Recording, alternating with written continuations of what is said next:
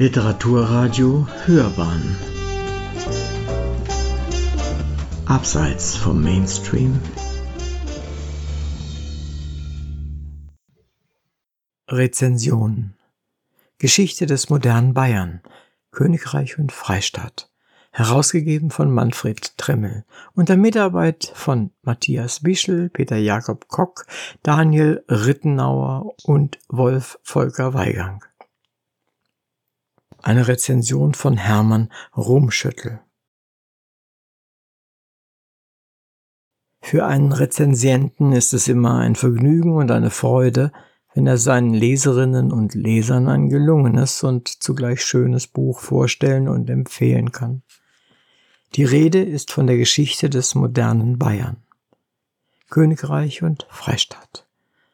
Das von dem erfahrenen Historiker und Geschichtsvermittler Manfred Tremme erstmals 1994 herausgegebene Werk ist Ende 2020 in einer Neuausgabe bei der Bayerischen Landeszentrale für politische Bildungsarbeit erschienen und liegt nun auch als Lizenzausgabe im Verlag Friedrich Pustet in einer repräsentativen, für den Buchhandel gedachten Hardcover-Form vor, gedruckt mit Unterstützung der Bayerischen Einigung e.V. und der Bayerischen Volksstiftung.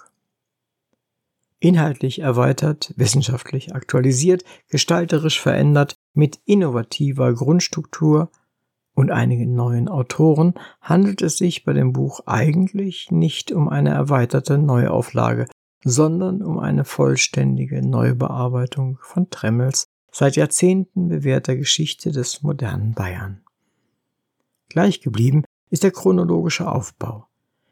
In vier großen Kapiteln wird die Geschichte Bayerns vom Ende des 18. Jahrhunderts bis zum Regierungsantritt Ministerpräsident Markus Söders ausführlich, sehr gut lesbar und immer den neuesten Forschungsstand berücksichtigend dargestellt, analysiert und bewertet. Manfred Tremmel behandelt in Teil 1 das Königreich Bayern. Matthias Bischel und Franz Menges beschäftigen sich in Teil 2 mit Bayern in der Weimarer Republik. Und Daniel Rittenauer und Wolf Weigand thematisieren in Teil 3 Bayern in der nationalsozialistischen Zeit. Im vierten und letzten Kapitel widmen sich Manfred Trimmel und Peter Jakob Kock der Zeit von 1945 bis in unsere Tage. Diese vier Kapitel des Buches haben einen identischen Aufbau. Es beginnt jeweils mit einer als Einleitung bezeichneten, knappen, hinführenden und zusammenfassenden Charakteristik der Epoche, gefolgt von einer mehrseitigen, relativ ausführlichen Chronik, also einer zeitlich geordneten Auflistung der wichtigsten Ereignisse und Vorgänge. Hier schließt die eigentliche Darstellung an, die in Abschnitte und Unterabschnitte so kleinteilig gegliedert ist, dass man schnell zum Ziel kommt, wenn man etwas Bestimmtes sucht. Als Beispiel seien hier die Unterabschnitte des Abschnitts Befreiung und Besatzung im vierten Kapitel des Buches, das heißt Bayern seit 1945, aufgeführt. Die Anfänge der Militärregierung, Bayerns Territorialität und Staatlichkeit, Regierung Schäffer, Entnazifizierung, Regierung Högner, Alltagssorgen, Flüchtlinge, Heimatvertriebene und Displaced Persons, Lizenzierung der Parteien, Entstehung der bayerischen Verfassung, der erste gewählte Landtag und die erste Regierung in Bayern nach Kriegsende. Der eigentliche Text wird von den Anmerkungen abgeschlossen. Es folgen eine kapitelbezogene Bibliographie und Dokumente, die über einen Link online einsehbar sind. Ergänzt wird der Text durch Fotos und andere Abbildungen, wobei die Bildbeschreibungen in einigen Fällen umfangreiche Bildanalysen sind, die vor Augen führen, wie sehr das Bild als Quelle nach einer kritischen wissenschaftlichen Betrachtung verlangt. Die multifunktionale, in Teilen hybride Grundstruktur des Buches ist also eine Kombination von Text und Abbildungen. von Zeittafeln und Grafiken, von wissenschaftlichem Nachweis und Bibliographie, von Dokumenten und digital bereitstehenden Quellen. Das ist das Alleinstellungsmerkmal dieses Werkes in der eindrucksvollen Reihe der Gesamtdarstellungen zur bayerischen Geschichte zwischen Wilhelm Volkert, Karl Bursel, Peter Klaus Hartmann, Andreas Kraus, Wolfgang Zorn und dem monumentalen Handbuch der bayerischen Geschichte, um nur einige zu nennen. Bayerische Landesgeschichte hat einen auf die gesamte Lebenswirklichkeit der Menschen zielenden Anspruch. Sie ist in Grenzen unbegrenzt. Eine Darstellung dieser Totalität der Vergangenheit ist freilich nicht das historiografische Ziel von Manfred Tremme und seinem Historikerteam. Im Kern geht es um die politische und verfassungsgemäße konstitutionelle Geschichte Staatsbayerns zwischen dessen Entstehung an der Wende vom 18. zum 19. Jahrhundert und den ersten Jahren des 21. Jahrhunderts. Der traditionell stark staatsorientierte Blick der landesgeschichtlichen Forschung in Bayern bleibt dabei unüberlesbar wird aber dennoch in erheblichem Umfang begleitet von einer Berücksichtigung der Gesellschaft, deren wachsende Emanzipation vom Staat ja ein Kennzeichen nicht nur der bayerischen Geschichte im 19. Jahrhundert ist. In diesem Zusammenhang spielen auch Darstellung der ökonomischen Entwicklungen in Bayern eine gewichtige Rolle. Im Anhang findet sich eine aussagekräftige Zusammenstellung der Sitzverteilung im Bayerischen Landtag zwischen 1819 und 2018. Der kulturelle Bereich im engen Sinne, also Literatur, Musik, Kunst, Theater weiter, wird allenfalls am Rande angesprochen.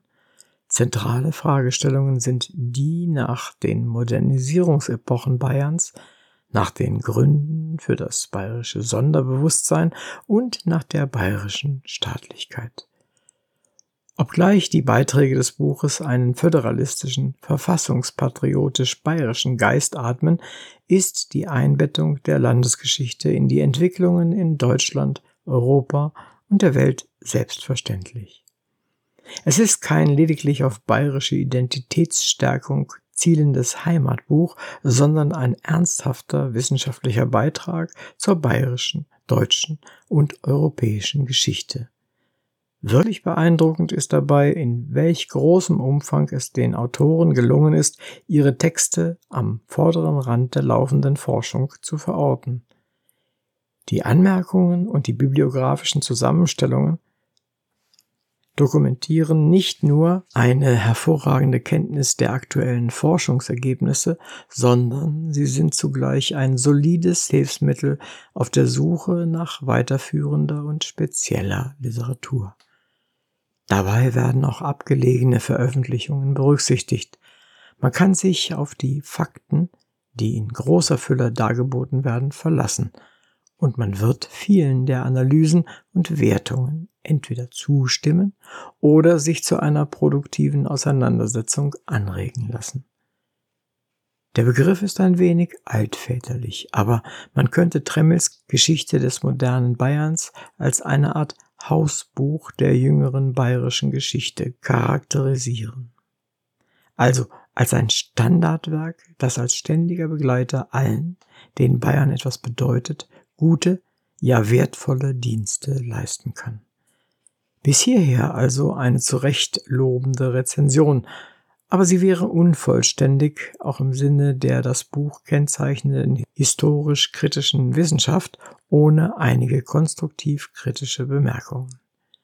Natürlich findet man in einem so umfangreichen Werk Druckfehler, die bei einer weiteren Auflage, die dem Buch sehr zu wünschen sei, sicher bereinigt bzw. durch neue wieder ersetzt werden. Am unglücklichsten vielleicht die Datierung des Stauffenberg-Attentats 20. Juli 1944 auf den 20. April 1944, also den Geburtstag Adolf Hitlers. Gewichtiger ist die Frage, ob die traditionelle Gleise der bayerischen Landesgeschichte immer ans richtige Ziel führen. Überzeugend formuliert Manfred Tremmel auf Seite 524 hier den Anregungen von Bernhard Löffler folgend, die bayerische Landesgeschichte, die immer noch stark etatistisch ausgerichtet ist und traditionelle Meistererzählungen von Kontinuität und langer Dauer, von Eigenständigkeit und föderativer Kraft und nicht zuletzt von kulturstaatlicher Friedfertigkeit pflegt, sollte sich dazu auch noch stärker als Gegenwartswissenschaft profilieren und auch über alternative Erzählungen nachdenken. Der Rezensent hat solche alternativen Erzählungen nur sehr beschränkt gefunden, dafür aber erfreulicherweise eine starke Berücksichtigung der regionalen Zeitgeschichte, der jüngsten Zeitgeschichte, wenn sie denn schon Geschichte ist. Auf jeden Fall ist es ein schwieriges histografisches Feld, auch weil der Quellenzugang nicht überall bereits vollständig gewährleistet ist und Forschung oftmals dazu noch fehlt. Differenzierungen, vorsichtige Analyse, zurückhaltende Urteile sind hier unverzichtbar. Und schließlich noch der Wunsch eines Rezensenten, der das Buch mit großem Gewinn von Wort zu Wort gelesen und dann doch manchmal nach Stellen gesucht hat, die er noch einmal lesen wollte. Ein Register würde das gute und schöne Hausbuch zur bayerischen Geschichte, zu dem man Manfred Tremmel und seinem Team gratulieren kann, noch besser machen. Sie hörten Rezensionen. Geschichte des modernen Bayern, Königreich und Freistaat. Eine Rezension von Hermann Rumschüttel. Es sprach Uwe Kulnig.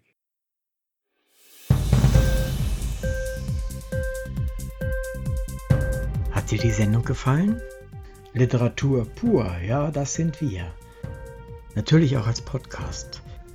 Hier kannst du unsere Podcasts hören.